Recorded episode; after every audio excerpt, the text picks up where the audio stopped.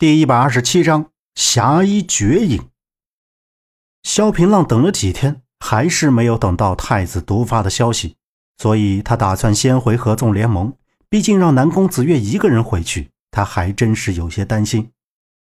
萧平浪驾马西去，一路风尘仆仆，来到了楚州。楚州大道上好不繁华，摩肩擦踵，各种小摊生意火爆。他找了个客栈住了下来，是天字号房间。安顿好，萧平浪便下来吃饭。萧平浪斜眼一看，旁边桌上坐着一个红衣服的男人，他的头发只用了一根布条扎着。桌上放了几个大酒瓶。萧平浪走近一看，脸色大喜。东方兄，萧平浪喊了一声。东方暮云醉醺醺的转过身体，打了个酒嗝，看见是萧平浪。东方暮云两眼放光道：“萧兄弟，是你。”萧平浪坐下道：“真没想到会在这里碰到你。自从灵鹫寺一别，你我可就再也没见过了。”东方暮云号称酒行客，千杯不醉，这点酒可能会撂倒几个大汉，可对于他而言就不算个事儿。东方暮云道。苍小木和苦乐药那两个老东西投身军里，只剩下我了。听说你统一了五大剑派，现如今可是合纵联盟之主了，恭喜！东方暮云爽朗一笑，拱手道喜。萧平浪微微一笑，将手按了下去。合纵联盟早已将门派成立之事传遍江湖各大门派，这件事传的江湖人人皆知。东方暮云怎么会不知道呢？东方暮云忽然靠近萧平浪，贴近萧平浪的耳边，压低声音道：“你现在可是朝廷钦犯，还敢这么招摇？”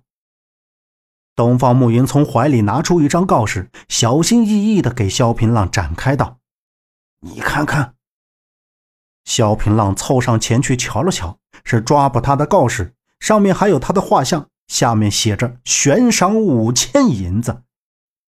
萧平浪埋怨道：“，我就这么不值钱呢？”东方暮云一听急了：“你怎么还这样说话？我都替你着急。”萧平浪神秘一笑：“哼，你等等我。”他转身上楼。大约半个时辰不到，萧平浪走下楼来。东方暮云抬眼一望。眼前这个人还真不像是萧平浪。眼前这个人穿的破破烂烂，头发也没有梳理，下巴贴着青白山羊胡子，看来是专门弄过的。脸上也有褶子，最可笑的是嘴边的大痣上面长着两根青毛。这哪里是名震江湖合纵联盟之主，分明就是算命先生嘛！东方暮云拍着桌子笑道：“哈哈哈哈哈！你可真是有两下子。”画成这个模样，谁能认出你呢？东方暮云脑子里冒出一个主意来：“哎，你现在要是在大街上立个牌子，我保证所有人都会找你算命去。堂堂合纵联盟之主去给人算命，这也算是江湖笑谈了。”我去你的！萧平浪推了东方暮云一把：“这也是没有办法的事。你以为我愿意打扮成这个模样？”我现在是朝廷钦犯，也只能易容了。东方暮云笑了。萧平浪叫了两坛女儿红。东方暮云道：“这是要与我论酒。”萧平浪道：“哼，今夜你我不醉不归。”东方暮云既然号称酒行客，酒量自然不会差。萧平浪想要喝到东方暮云，简直是痴人说梦。两大坛女儿红还不够东方暮云打牙祭。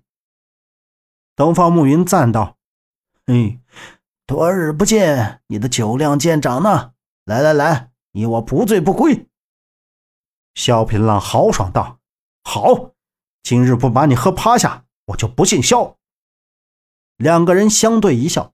东方暮云又叫了几坛子竹叶青。东方暮云揭开酒塞，对着坛子就是一顿猛喝。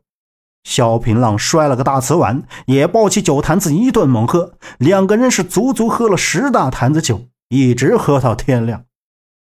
东方暮云醉倒在桌子上，萧平浪脸色绯红，却也没醉。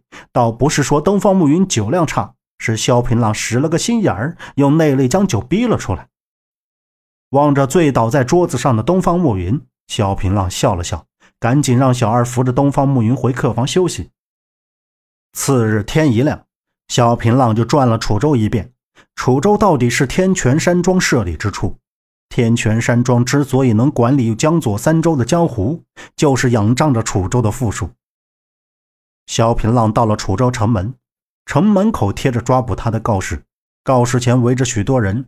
萧平浪凑了个热闹，挤进去看了看，没有一个人觉察出萧平浪得意洋洋，转身离开。回到客栈，萧平浪发现东方暮云已经起来了，正在桌前吃着早点。萧平浪刚一坐下，门外又进来一个大汉。这大汉凶神恶煞，脸上有一处狭长的刀疤，露出两个膀子，露出的肌肉汗滋滋的，全身上下露出了一股煞气。东方暮云瞧见了门口的大汉，赶紧扭过头来。萧平浪眼尖看出了东方暮云的不对劲，问道：“怎么了？你认识他？”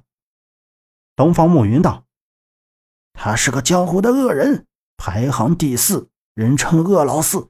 听说他们有个恶人帮，全都是恶人。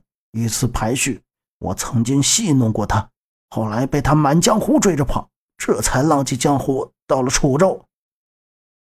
萧平浪扑哧一笑，道：“ 还有这种事儿？看来你东方暮云的名头不好使啊！恶老四，哼，我打得他吃屎！”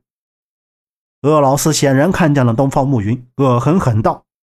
好你个东方暮云，原来跑到了楚州，狗日的，给老子跪下！东方暮云道：“放你妈的狗屁！你是忘了如何跪下叫我爷爷的吧？”恶老四被说的羞愧难当，道：“你放屁！老子什么时候做过这事？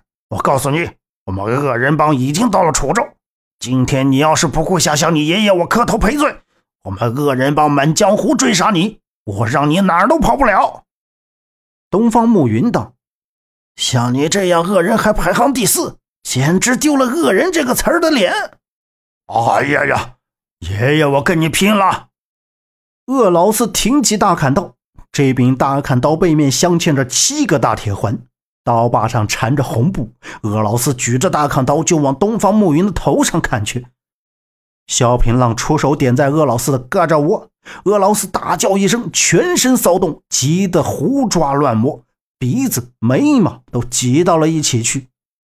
恶老四大喊一声道：“啊，你个爱钱刀子，给你爷爷施了什么法？来呀，吃我一刀！”